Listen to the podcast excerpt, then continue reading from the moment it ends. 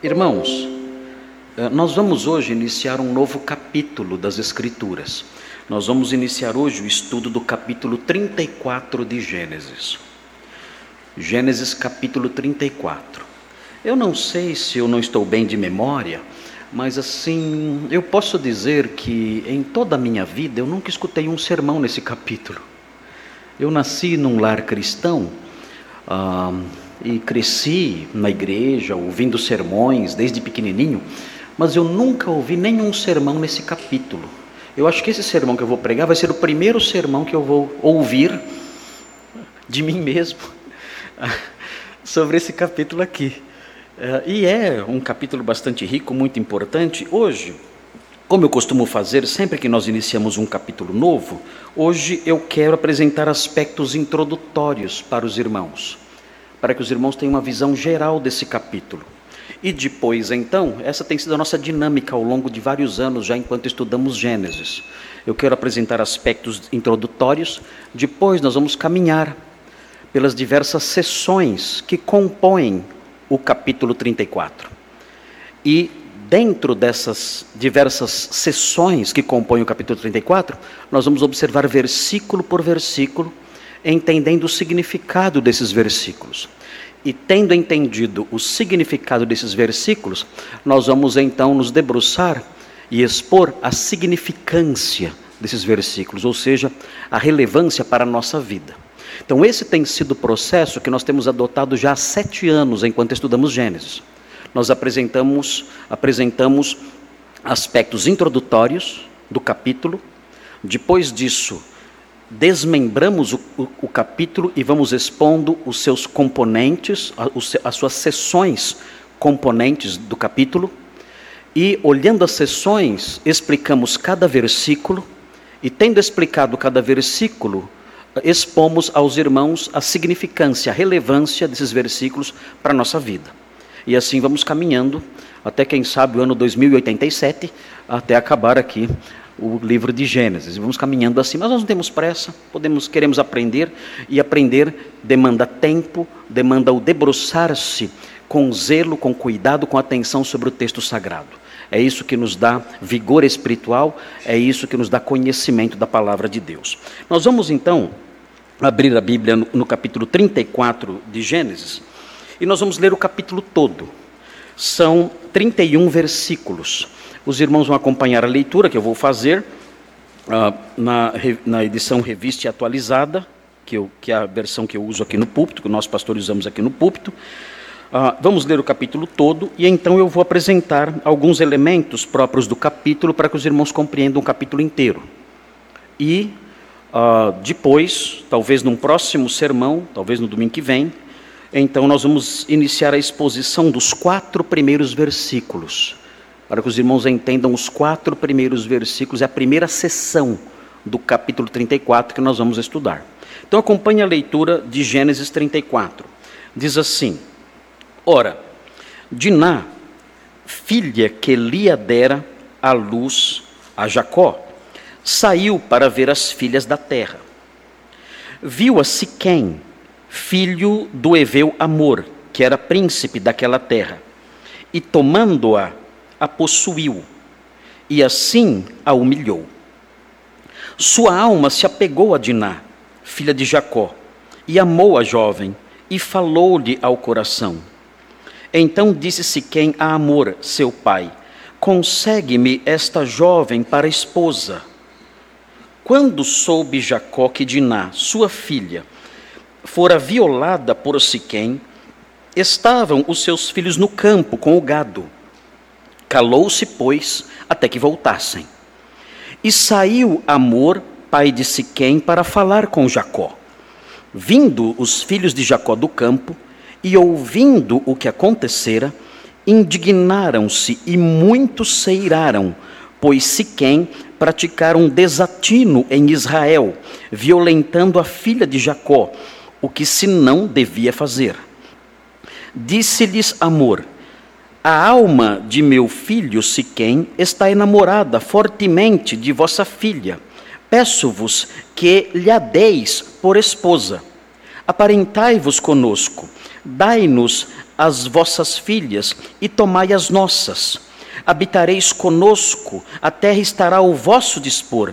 Habitai e negociai nela, e tende, e nela tende possessões. E o próprio Siquém disse ao pai e aos irmãos de Diná: Ache eu mercê diante de vós, e vos darei o que determinardes. Majorai de muito o dote de casamento e as dádivas, e darei o que me pedirdes. Dai-me, porém, a jovem por esposa. Então os filhos de Jacó, por causa de lhes haver Siquém violado a irmã, Diná, responderam com dolo a Siquém e a seu pai Amor, e lhes disseram: Não podemos fazer isso dar nossa irmã a um homem incircunciso, porque isso nos seria ignomínia. Sob uma única condição, permitiremos que vos torneis como nós. Permitiremos, desculpe. Sob uma única condição, permitiremos que vos torneis como nós, circuncidando-se todo macho entre vós. Então vos daremos nossas filhas, tomaremos para nós as vossas, habitaremos convosco e seremos um só povo. Se, porém, não nos ouvirdes e não vos circuncidardes, tomaremos a nossa filha e nos retiraremos embora. Tais palavras agradaram a Amor e a Siquém, seu filho. Não tardou o jovem em fazer isso, porque amava a filha de Jacó e era o mais honrado de toda a casa de seu pai. Vieram, pois, Amor e Siquém, seu filho, à porta da sua cidade e falaram aos homens da cidade: Estes homens são pacíficos para conosco. Portanto, habitem na terra e negociem nela. A terra é bastante espaçosa para contê-los. Recebamos por mulheres as suas filhas e demos-lhes também as nossas.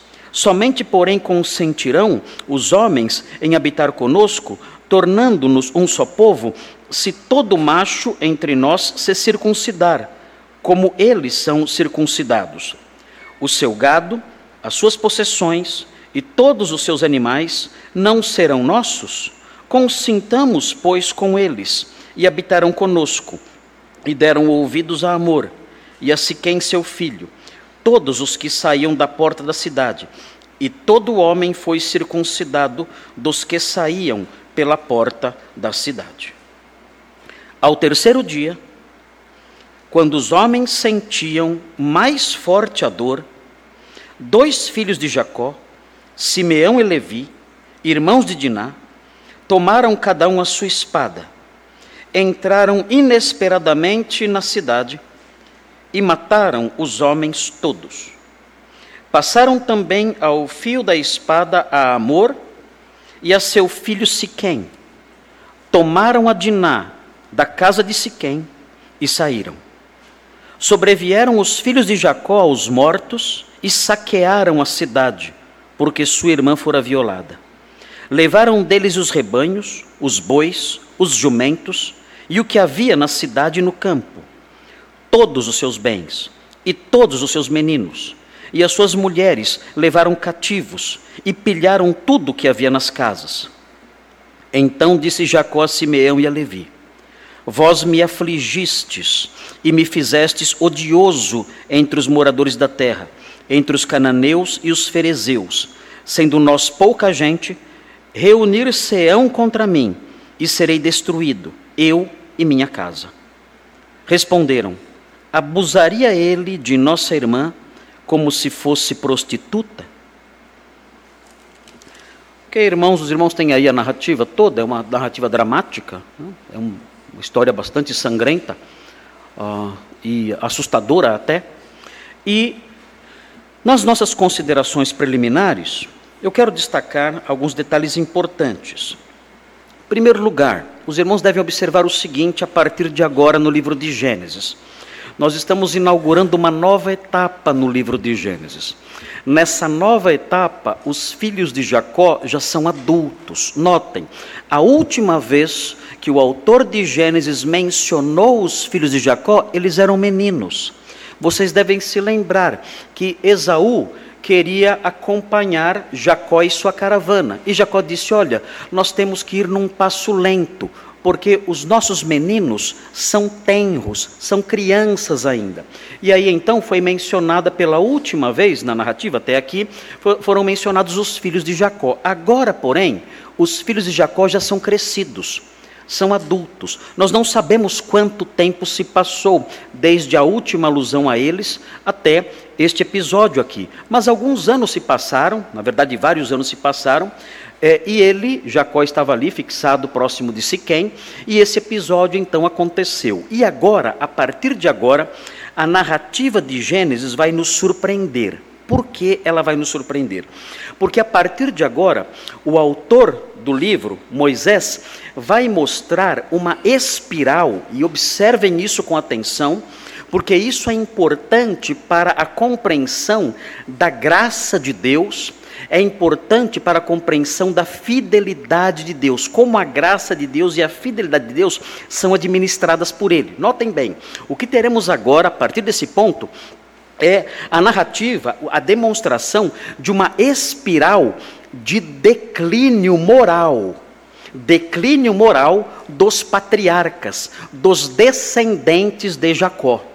É simplesmente aterrador e assustador o grau de maldade, o grau de perversidade que será demonstrado aqui na narrativa, grau de perversidade esse, grau de maldade esse, é, vistos nos filhos de Jacó.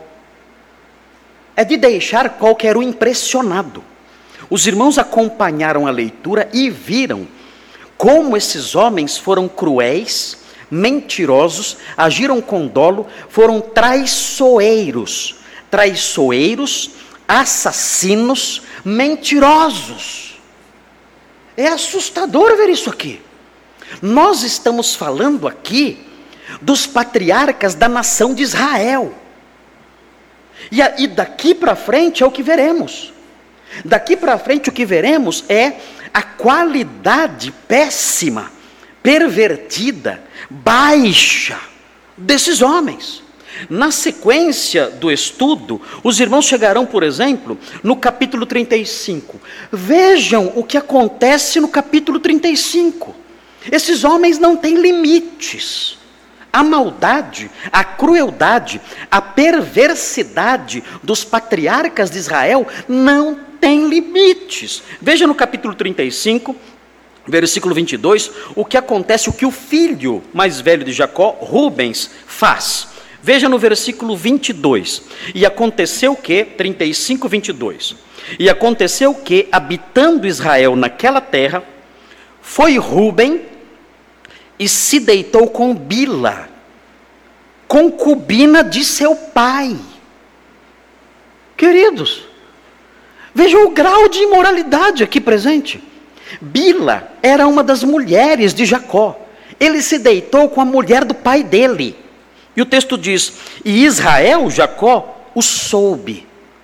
E o texto termina: eram doze os filhos de Israel mostrando aqui mais uma vez o declínio. O autor quer fazer isso. O autor quer destacar essa espiral de declínio dos filhos de Jacó. Na sequência, os irmãos chegam no capítulo 37. E quando chegam no capítulo 37, nós nos deparamos com a história de José. Quem são os vilões na história de José? Queridos, são os irmãos dele. O que os irmãos de José fazem é aterrador. Eles só não mataram José, seu próprio irmão, porque houve a intervenção de Rubem. Senão teriam matado José. Então acharam melhor serem bonzinhos e o venderem como escravo. O irmão deles. Fizeram isso. E quando nós seguimos em frente, chegamos no capítulo 38, veja o que acontece. No capítulo 38, não, não dá para ler o capítulo 38 agora aqui, mas os irmãos podendo ler em casa verão que no capítulo 38, Judá, um dos filhos de Jacó também, ele, ele tem relações com Tamar, como se ela fosse uma prostituta. Ele sai, ele se afasta do clã de seu pai e se une ali a um, a um, a um amigo ali da terra, estranho, E, e ele contrata os serviços de Tamar sem reconhecê-la, achando que ela era uma prostituta e ela engravida. Então o que nós vemos aqui a partir de agora é somente o declínio moral dessa família. É uma família que vai descendo, descendo e descendo cada vez mais em termos de comportamento, em termos de decência, em termos de moral. E por que é importante destacar isso? Porque é importante perceber o declínio moral dessa família a partir do capítulo 34. Essa é a dobradiça aqui presente. Capítulo 34 mostra esse quadro, começa a pintar esse quadro. Vejam, diz o autor, vejam como esses homens, vejam como os filhos de Jacó são perversos. São perversos num nível jamais visto. Vejam como são homens maus.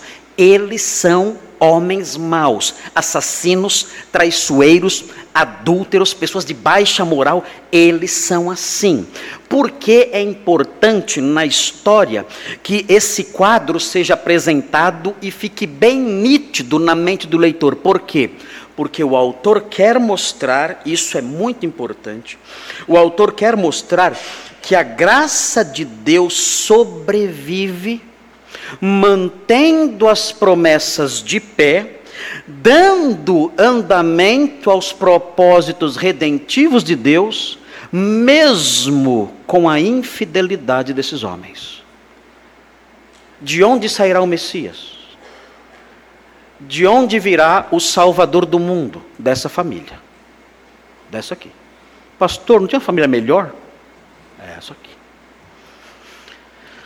as promessas de Deus de abençoar todo o mundo por meio desse povo, as promessas de Deus de fazer com que esse povo fosse um canal de bênção para o mundo, as promessas de Deus que fazem a história marchar, a história caminha sem parar, o, com o objetivo de mostrar como Deus salvará a humanidade usando esse povo, essa história não para por causa da maldade dos homens, ou seja, a graça de Deus e a manutenção a graça de Deus e a manutenção dos seus propósitos redentivos continua marchando, mesmo no meio da lama. É isso que é impressionante nessa história. Deus não para de construir a história, a história da redenção da humanidade mesmo essa história passando por esse lamaçal horrível de pecado. Ele vai usar essa família, ele usa essa família mantendo as suas promessas. É como se o autor bíblico quisesse dizer: olha, ainda que esse povo escolhido, essa família escolhida, seja uma família terrível, seja uma família perversa, seja uma família má, imoral, integrada inclusive por assassinos cruéis, ainda assim eu vou ser fiel às minhas promessas e eu vou seguir em frente com os meus propósitos redentivos, mantendo as minhas promessas.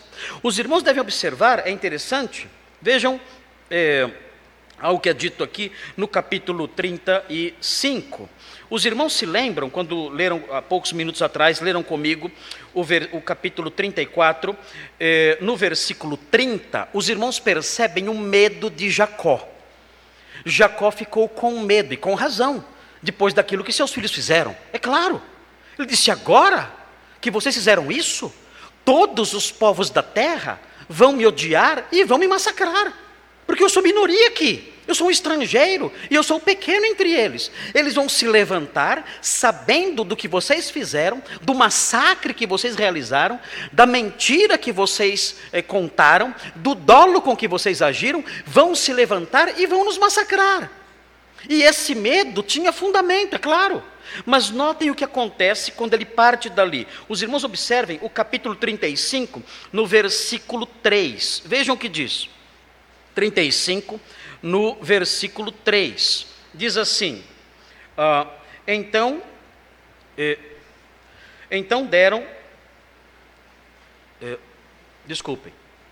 Versículo 5. Não 3, 5.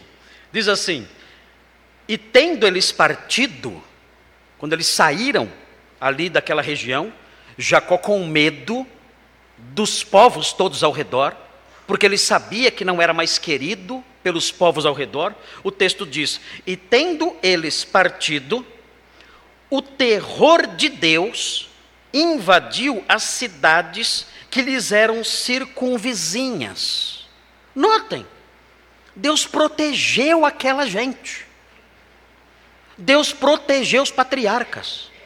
Deus protegeu Jacó e seus filhos assassinos. Notem, e o texto prossegue: e não perseguiram aos filhos de Jacó. Deus protegeu aqueles homens cruéis. Ele encheu o coração das cidades circunvizinhas e dos povos ao redor, ele encheu o coração deles de medo, de terror. E eles então não fizeram o mal que Jacó tinha medo que eles fizessem. O que Deus está fazendo aqui? Deus está mantendo os seus propósitos redentivos de pé.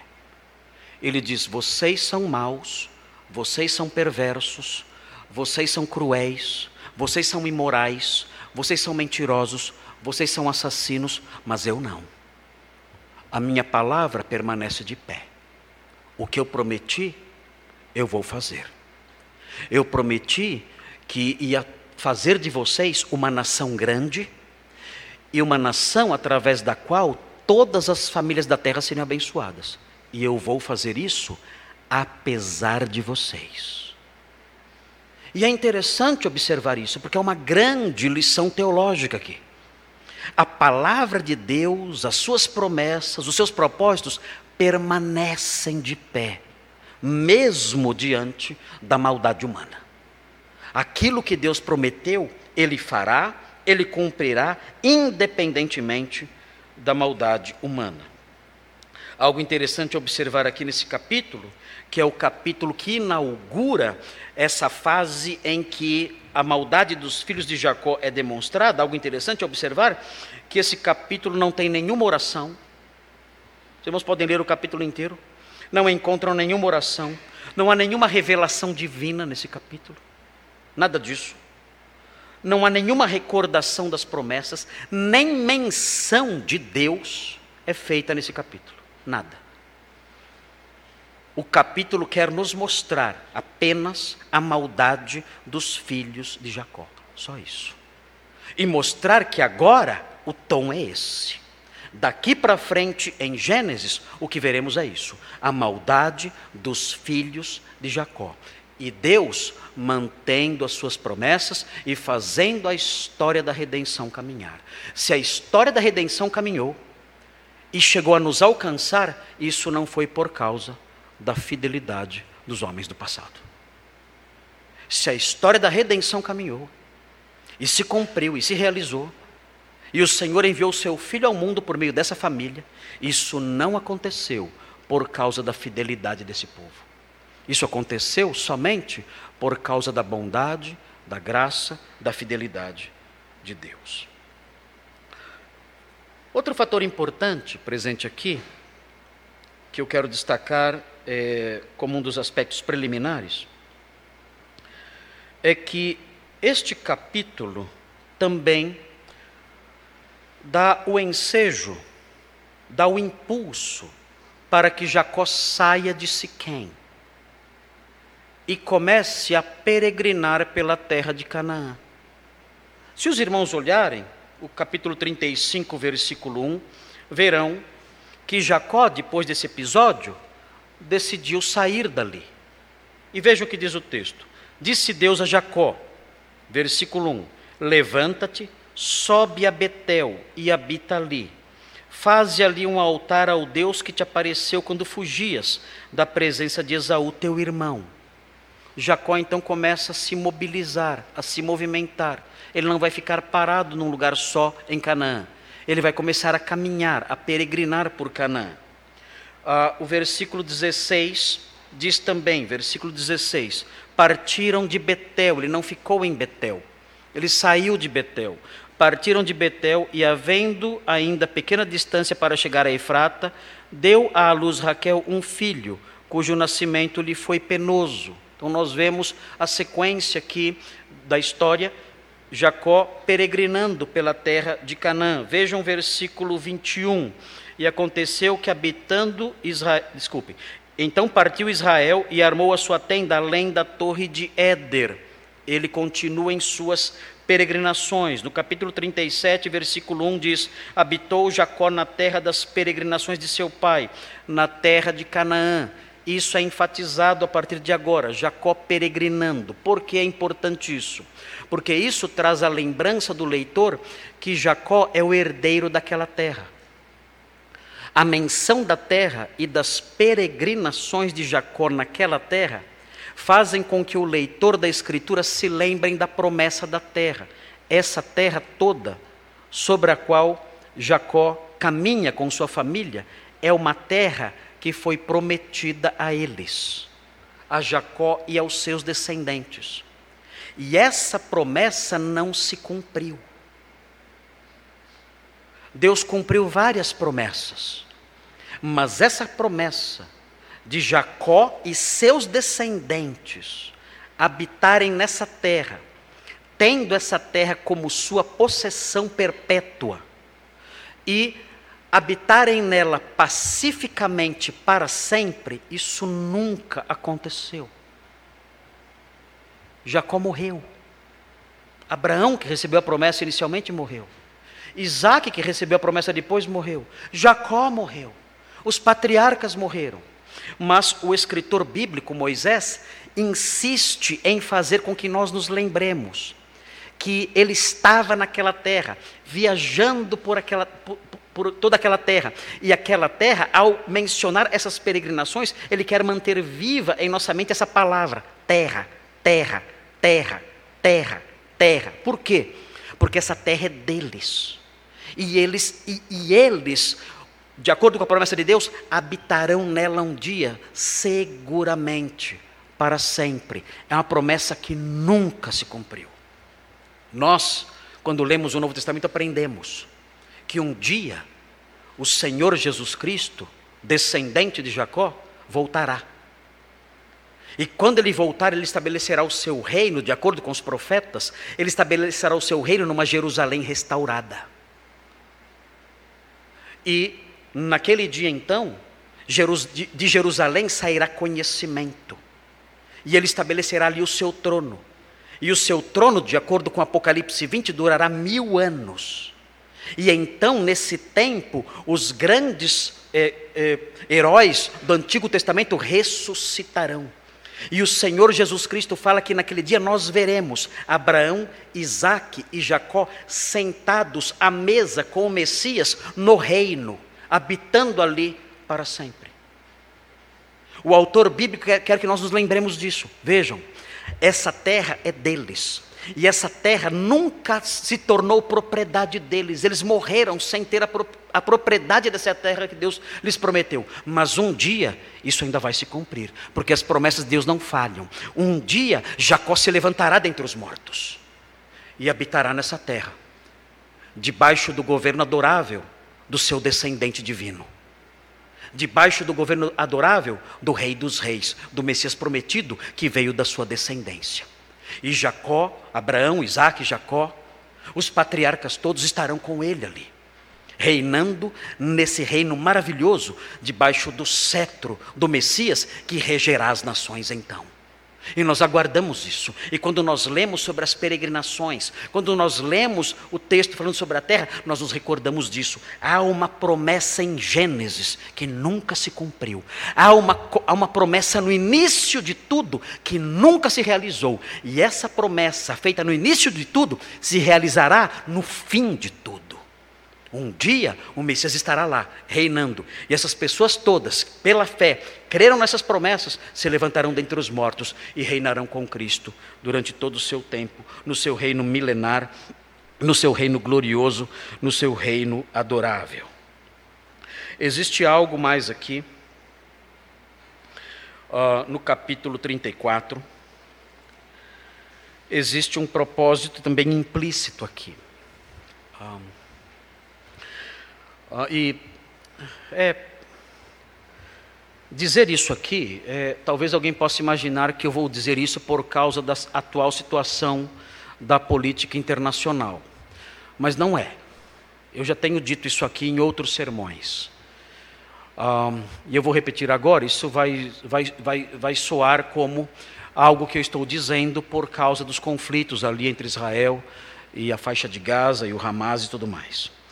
Mas, como eu disse isso outras vezes, até quando eu preguei sobre o capítulo 32, quando não havia guerra nenhuma, uh, eu vou repetir aqui com, com relativa tranquilidade isso, sem ser motivado por nenhum fator político internacional, não, mas motivado apenas pela análise do texto, como fiz outras vezes também. É possível que haja um propósito implícito aqui, nessa passagem do capítulo 34. E o propósito implícito presente aqui é o seguinte: é mostrar que entrar em conflito com Israel significa tragédia para quem o desafia. É isso. Falei. Existe um propósito implícito aqui. E esse propósito implícito aqui é mostrar que entrar em conflito com Israel significa tragédia para quem o desafia. E eu já ensinei isso para os irmãos antes da guerra. Já disse isso para os irmãos quando fiz a exposição do capítulo 32. Os irmãos devem se lembrar do capítulo 12, versículo 3. Vejam o que diz. Esse, esse deve ser o pano de fundo para a compreensão dessas coisas. Isso deve mostrar porque Deus protegeu aquele povo, mesmo sendo integrado por assassinos, mentirosos e traiçoeiros, porque Deus protegeu aquele povo assim mesmo. Vejam o que diz o capítulo 12, versículo 3: diz assim: Abençoarei os que te abençoarem, e amaldiçoarei os que te amaldiçoarem. Deus disse que faria isso. Eu vou abençoar quem te abençoar. Quem atacar você, quem falar mal de você, quem amaldiçoar você, eu vou amaldiçoar. E nós vemos isso acontecendo mesmo em face da crueldade de Israel. Os irmãos viram no capítulo 35? Deus protegendo aquele povo, engendrando temor no coração dos povos ao redor, para proteger aquele povo, mesmo aquele povo tendo cometido crimes assustadores. Por que isso acontece? O autor bíblico quer mostrar: entrar em conflito com Israel significa desgraça para quem o ofende, para quem o desafia. Por quê? Porque Deus fez uma promessa: eu vou amaldiçoar qualquer pessoa que se levantar contra você. Vejam, os irmãos devem se lembrar agora do capítulo 32, versículo 28, que uh, eu expliquei para os irmãos há algumas semanas. Vejam o que diz. Um texto obscuro, talvez o texto mais obscuro da Bíblia. E nós estudamos esse texto há alguns, algumas semanas ou meses. Diz assim: Então disse, disse aqui o homem com quem Jacó estava lutando no vale do Jaboque. Aquele homem disse: Já não te chamarás Jacó, e sim Israel. É um momento chave da história de Israel aqui. Quando Deus muda o nome de Jacó para Israel. É, é, é, o texto fala que é o próprio Deus quem estava lutando com Jacó nesse dia. E vejam por que ele muda o nome de Jacó para Israel. Diz assim: Pois como príncipe lutaste com Deus e com os homens e prevaleceste. O que existe aqui? Existe aqui embutido nessa explicação, existe aqui um princípio, e o princípio é o seguinte: Israel, Israel, você, ao longo da sua história, você vai ter conflitos com os homens e você vai ter conflitos até com Deus. E você, mesmo assim, você vai prevalecer. Ou seja, Israel, você é indestrutível. O pessoal da faixa de Gaza tinha que escutar esse sermão para não fazer besteira. Israel, você é indestrutível. Você vai ter conflitos com os homens, e de fato teve, tem tido. Você vai ter conflitos com Deus, e de fato teve. Os irmãos verão ao longo da história do Antigo Testamento, e tem visto já, os irmãos que leem o Antigo Testamento sabem disso, quantos conflitos Israel teve com Deus. Você terá conflitos com homens, com nações, com impérios e comigo, até comigo mesmo, próprio Deus. Mas você vai prevalecer. Você é indestrutível. E o autor bíblico quer mostrar isso. Existe aqui uma lição implícita, e o autor quer deixar isso claro. Israel prevalecerá, Israel não será destruído, Israel permanecerá até o fim. O Senhor um dia descerá do céu para livrar Israel e estabelecer o seu trono numa Jerusalém restaurada. Um outro fator presente no capítulo 34. Os irmãos estão me acompanhando todos? Estão seguindo? Capítulo 34 tem várias coisinhas que queremos destacar. Depois nós vamos entrar nos versículos e estudar os versículos, mas agora essa visão geral, essa revoada sobre o capítulo 34, para que os irmãos compreendam o papel do capítulo 34 como um todo na história de Gênesis. Importante aqui. Outro fator importante: esse capítulo é um capítulo que progride indo de mal a pior. É assim. Esse capítulo é um grande exemplo de que não existe mal que sofre de nanismo. Não existe. Não existe mal que sofre de raquitismo. Não. Todo mal cresce.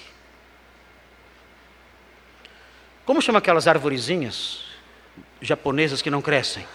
Hã? Como? Bonsai. Bonsai. Não existe mal bonsai. Não existe. E esse capítulo mostra isso. O mal sempre cresce. E lendo esse capítulo, nós aprendemos isso. Há uma lição moral aqui. E essa lição é mostrada, é interessante porque o autor, é, o autor bíblico é muito perspicaz. Ele usa, o ver, ele usa um verbo, o verbo sair. Esse verbo, o verbo sair, aparece quatro vezes no capítulo. E ele marca esse crescimento da maldade, esse crescimento do mal. Vejam, me acompanhem, me acompanhem nessa dinâmica do escritor. Vejam o versículo 1. Ora, Diná, filha que Lia dera a luz a Jacó, fez o quê? Saiu. Hã? Aqui é o início do mal. Meninas, parem de sair. Esse é o início do mal. Começa aqui. Diná saiu.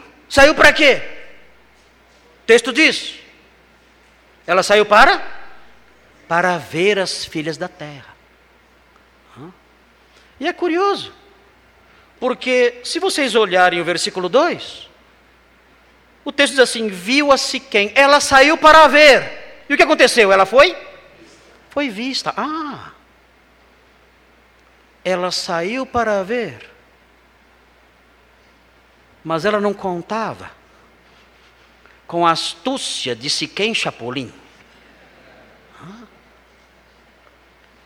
Ela saiu para ver. Mas ela foi vista. Ah, há uma sutileza aqui, hein? As moças e os moços saem para ver. E são vistos. Os moços e as moças saem para saquear o mundo.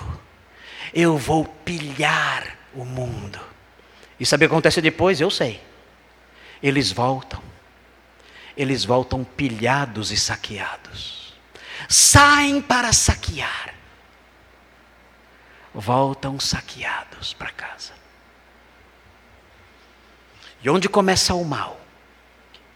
Diná, filha, de, filha que Lia dera luz a Jacó, saiu.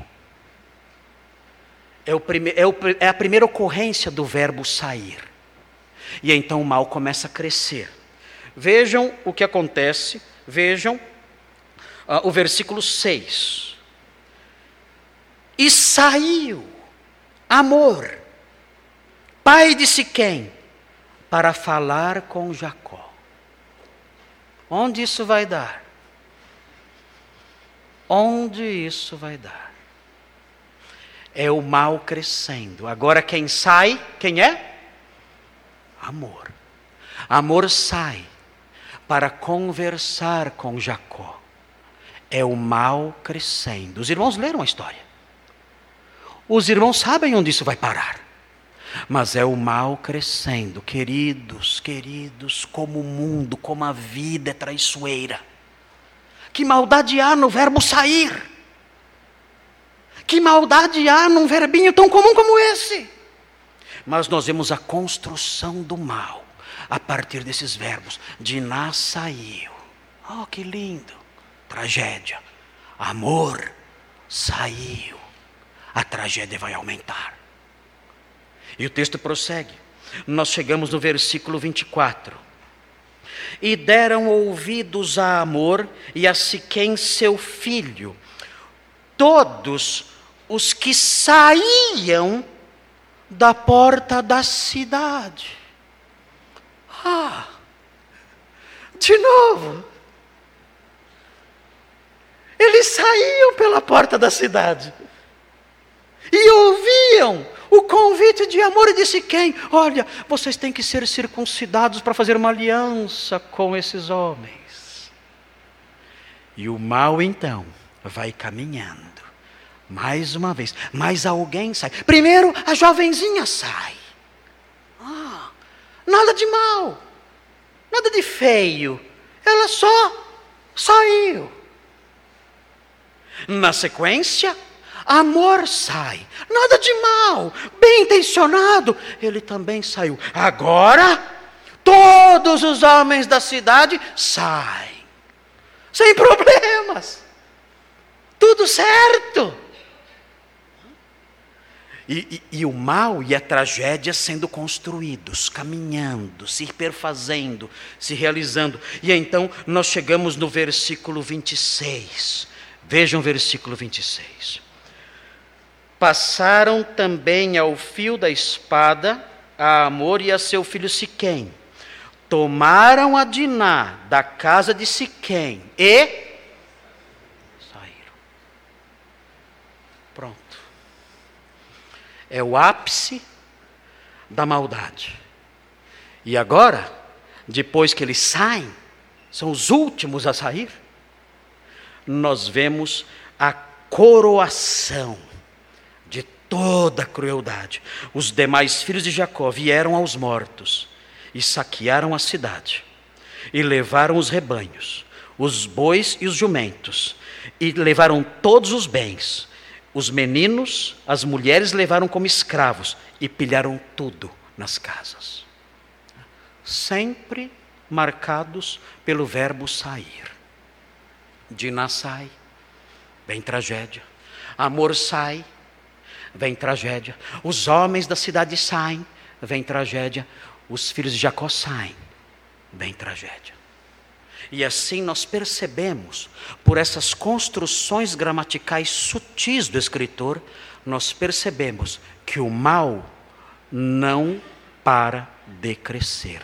Uma vez iniciado, ele progride, ele cresce mais e mais. Não existe mal bonsai existe. E isso deve incutir em nós temor. Senhor, dá-me sabedoria. Dá-me sabedoria para que eu não desencadeie essas coisas. Para que eu não seja alguém que olhe para certos perigos e diga: ah, isso é inofensivo, isso é normal. Essas coisas as pessoas fazem. Que mal pode haver nisso? Que mal pode haver nesse verbo? Que mal pode haver no exercício desse verbo? Não tem mal nenhum. Senhor, dá-me sabedoria para perceber o potencial de perigo das pequenas ações, porque as pequenas ações, se forem feitas sem a sabedoria que Deus dá, desprezando a Sua palavra, desconsiderando suas orientações como se fossem coisas pequenas, isso tudo pode redundar em tragédias aterradoras. E esta lição o escritor bíblico quer nos mostrar. Não brinquem com o monstro chamado mal. Ele pode parecer pequenininho e inofensivo no começo, mas ele crescerá. Ele não vai parar de crescer. Nós vemos uma mocinha saindo para passear. E a história termina com genocídio. É assustador. Pastor, estou com medo. Ótimo. Ótimo. Porque esse é meu propósito. Eu quero que vocês tenham medo. Pensa até assim para ficar com mais medo ainda. Hã?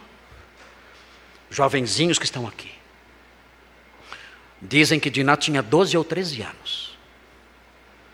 12 ou 13 anos. E tudo isso aconteceu porque ela saiu para passear. Muito triste. Queridos, um outro fator importante, meu Deus, ah, eu não quero cansá-los, ah, mas eu quero apontar mais um fator aqui importante. Ah, esse capítulo, capítulo 34 de Gênesis, mostra que o fato de alguém ser convertido, de alguém ser crente, como é o caso de Jacó, Jacó foi um convertido, ele conheceu Deus em Betel, a sua vida foi sendo transformada durante o tempo que ele passou em Arã. Ali o Senhor falou com ele, na volta o Senhor lutou com ele, ele foi transformado. Jacó foi um homem transformado ao longo de 20 anos, pelo conhecimento do Deus de Israel. É maravilhoso ver isso e vimos isso, a transformação de Jacó. Nós estudamos isso quando estudamos o seu exílio em Arã durante 20 anos. Ele era um homem realmente temente a Deus, um homem que conheceu o Deus de Israel e se converteu ali. E é interessante observar o que esse capítulo mostra, e isso pode deixar os irmãos preocupados. Mas, queridos, eu, eu vou deixar os irmãos preocupados mesmo assim. É, o fato de alguém ser objeto das promessas de Deus e ser convertido e conhecer o Deus verdadeiro e ser convertido e ajustar sua vida aquilo que Deus quer, como aconteceu com Jacó, isso não é garantia da conversão dos filhos e da construção de uma família equilibrada e santa. Gostaria de dizer algo diferente. Mas há muitos crentes se iludindo com isso muitos crentes dizendo: não, os meus filhos são do Senhor. Não são. Não são. Enquanto eles não se converterem, eles não são do Senhor. E o fato de você ser crente, você e o seu cônjuge serem crentes, isso isso não transforma os filhos de vocês em santos. Isso não garante uma família equilibrada, justa e boa. Não. Jacó era um homem santo. E seus filhos eram assassinos, genocidas, perversos, imorais, mentirosos e traiçoeiros. Um, algumas pessoas eh, se baseiam em 1 Coríntios 7,14. Um, eu não sei o que andam ensinando por aí, mas é estranho. Algumas pessoas olham para 1 Coríntios 7,14 e leem nesse texto coisas que não estão aqui. Vejam o que diz 1 Coríntios 7,14. Diz assim: é um texto, é um, é um texto obscuro, na verdade. Nenhum comentarista sabe ao certo o sentido exato desse texto. Mas o texto diz assim: porque o marido incrédulo é santificado no convívio da esposa. Aqui a palavra santificado não significa salvo. A palavra santificado significa aqui que Deus separa essa pessoa e concede a essa pessoa um trato especial por causa do convívio com o cônjuge crente. o convívio com o cônjuge crente faz com que o cônjuge incrédulo seja abençoado. É como se as bênçãos dirigidas ao cônjuge crente transbordassem para o cônjuge incrédulo. É esse o sentido aqui. Isso não significa que o cônjuge incrédulo é salvo por causa do seu casamento. Não há como a pessoa ser salva por contágio. Não tem isso, não existe isso. Então o texto ensina isso que eu mencionei agora. O cônjuge incrédulo acaba sendo abençoado. Os irmãos devem pensar num avião. Se Deus protege o piloto, todos estão protegidos. Se, se, é o dia do piloto morrer, lamento, vai ser o seu dia também. Mas se Deus protege o piloto, se você orar só pelo piloto e Deus proteger o piloto, está tudo certo. É o que nós temos aqui, o lar é como um avião. Deus então protege ali o crente e abençoa o crente naquela casa. Todos os demais da casa são abençoados. Você que é o único crente da sua casa, não desanime. Se a sua casa recebe bênçãos, Deus a protege, Deus guarda, Deus supre as necessidades, saiba que os seus parentes estão desfrutando de bênçãos dirigidas a você. Eles são santificados nesse sentido. Eles são vistos como pessoas separadas, que desfrutam da bondade do Senhor derramada sobre você em especial. Vejam a sequência do texto. Porque o marido incrédulo é santificado no convívio da esposa, e a esposa incrédula é santificada no convívio do marido crente. Doutra sorte, os filhos, os vossos filhos seriam impuros, porém agora são santos. Mais uma vez alguém pensa, ah, então os meus filhos são crentes, são salvos. Porque, como eu sou crente, então a minha santificação, por eu ser um crente, é transmitida para os meus filhos. Não é isso que esse texto está dizendo. O entendimento desse texto aplicado aos filhos é o mesmo entendimento aplicado aos cônjuges. Os filhos são santificados no sentido que eles não são vistos por Deus, não são considerados e tratados por Deus como cerimonialmente impuros, dignos de punição. Não. O Senhor os preserva. Por quê? Porque eles estão convivendo com pais crentes. E o Senhor então os protege. É esse o sentido presente aqui. Deus não está olhando para aquela, aquele jovem incrédulo e dizendo, ah, ele é santo, ele é puro, ele é bom, ele é salvo. Não. O Senhor olha para ele como alguém que desfruta das bênçãos dirigidas aos pais. As bênçãos dirigidas aos pais transbordam para eles. E é nesse sentido que eles são santos, ou seja, separados para o favor de Deus. Esse é o sentido presente aqui. Mas muitos pensam, ah, se eu sou crente, meu filho, mesmo sendo incrédulo, ele está salvo. Isso não é verdade. Não é isso que esse texto ensina. Outros vão além e usam o texto de Atos 2,39. Atos 2,39. Veja o que diz Atos 2,39. Quem usa esse texto realmente é, deturpa totalmente a Escritura. O texto diz assim, Atos 2,39. Pedro dizendo aos judeus que estavam ouvindo a sua pregação: Pois para vós outros é a promessa, para vossos filhos. E então os pais crentes dizem: Ah, olha aqui, as promessas são para mim e para os meus filhos. Não tem nada a ver esse entendimento. O que Pedro está dizendo aqui, ele está falando para judeus incrédulos aqui, não está falando para, para pais cristãos aqui. Pedro está pregando para judeus incrédulos, dizendo: olha, as promessas da nova aliança são promessas dirigidas a toda a descendência de Israel. É isso que ele está dizendo. Para se apropriar dessas promessas dirigidas a toda a descendência de Israel, é necessário que vocês creiam, assim como seus filhos. É isso que ele está dizendo aqui. Ele não está ensinando uma salvação automática pela filiação. Não. Ele está pregando para judeus incrédulos, dizendo: essas promessas feitas em Jeremias e em Ezequiel são promessas dirigidas a toda a descendência de Israel. E para se apropriar delas, é necessário crer no Messias. É isso que ele está dizendo.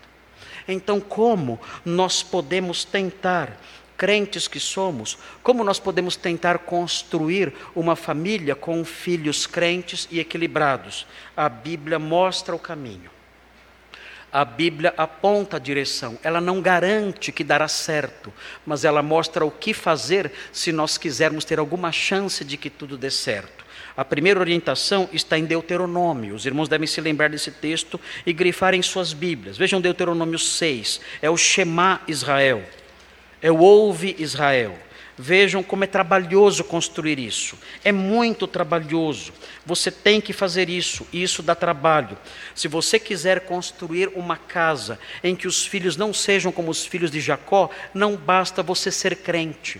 Alguém pode ser crente e não ter um lar cristão.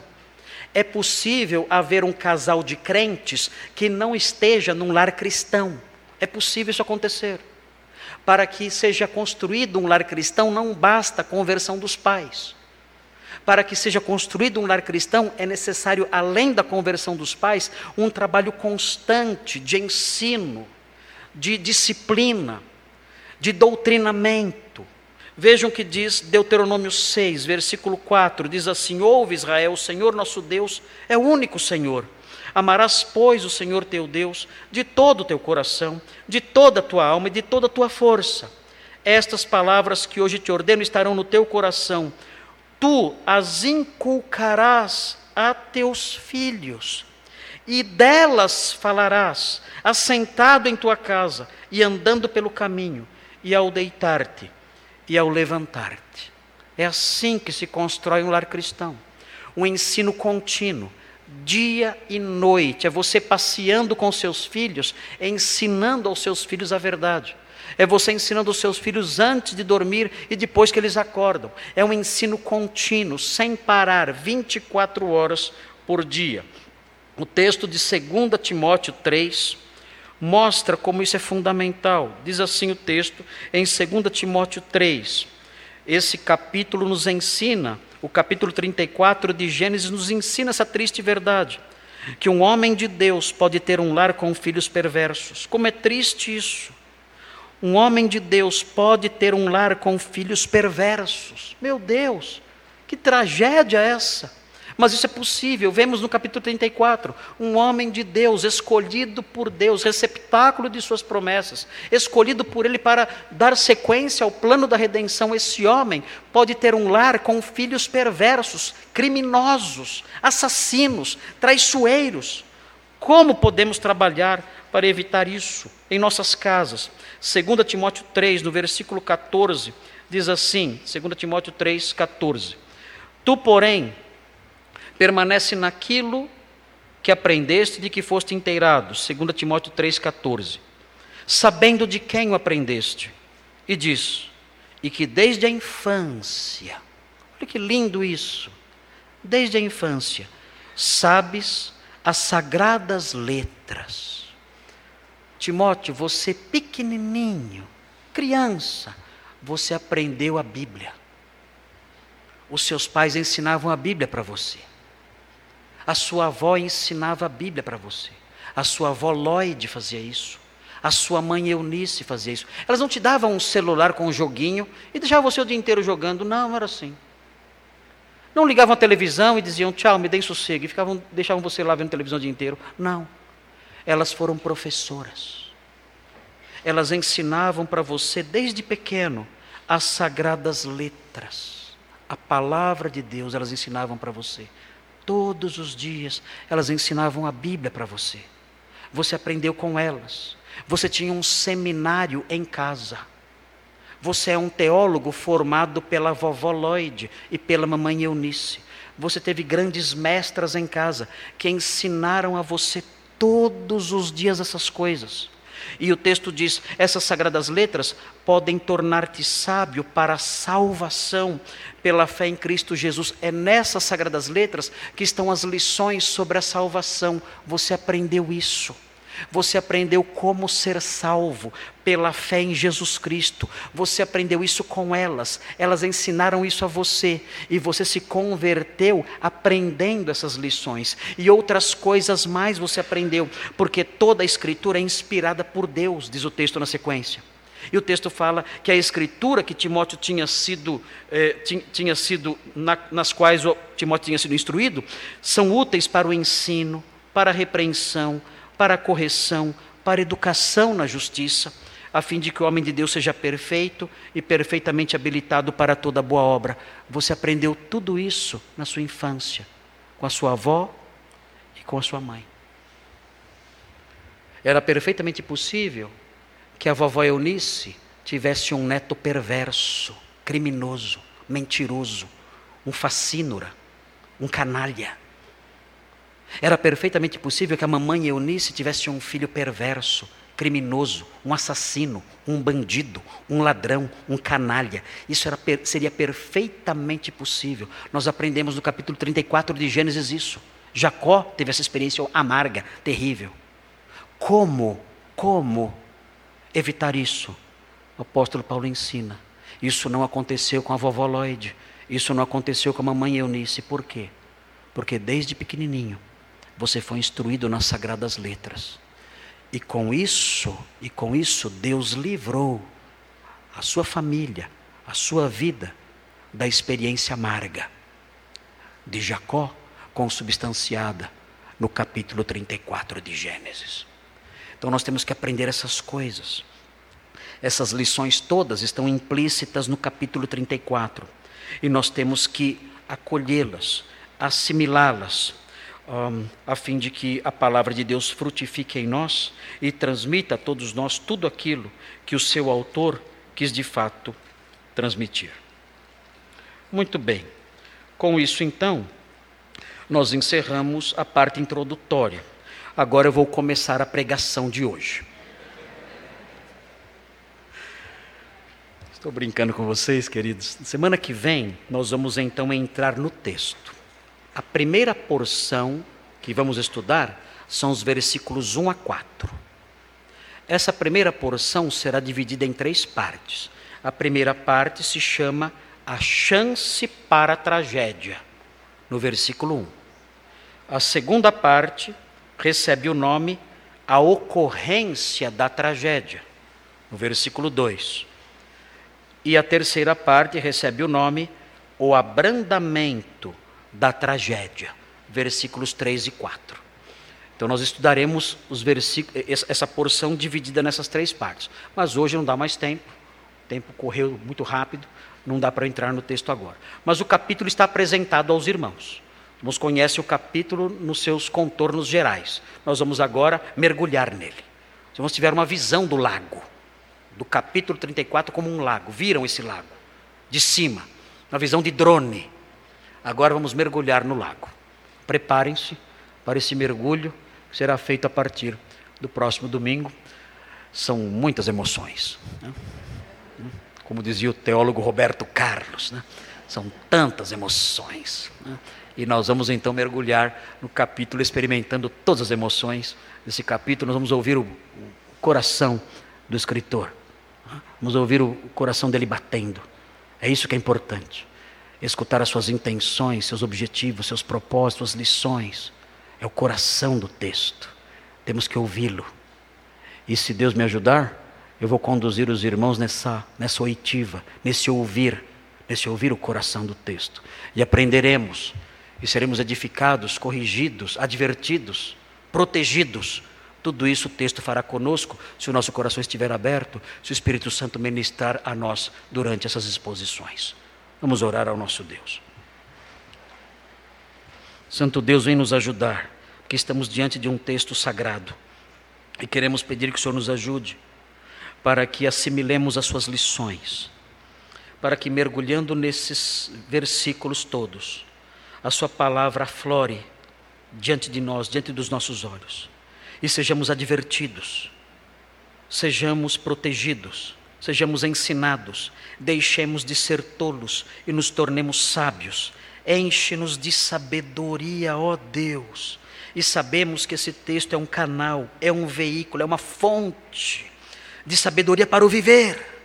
Precisamos disso neste mundo mau. Precisamos disso nesse mundo de trevas. Vem nos ajudar. Prepara o nosso coração para iniciarmos essa jornada maravilhosa e que isso tudo mude a nossa vida, nos guarde, nos proteja.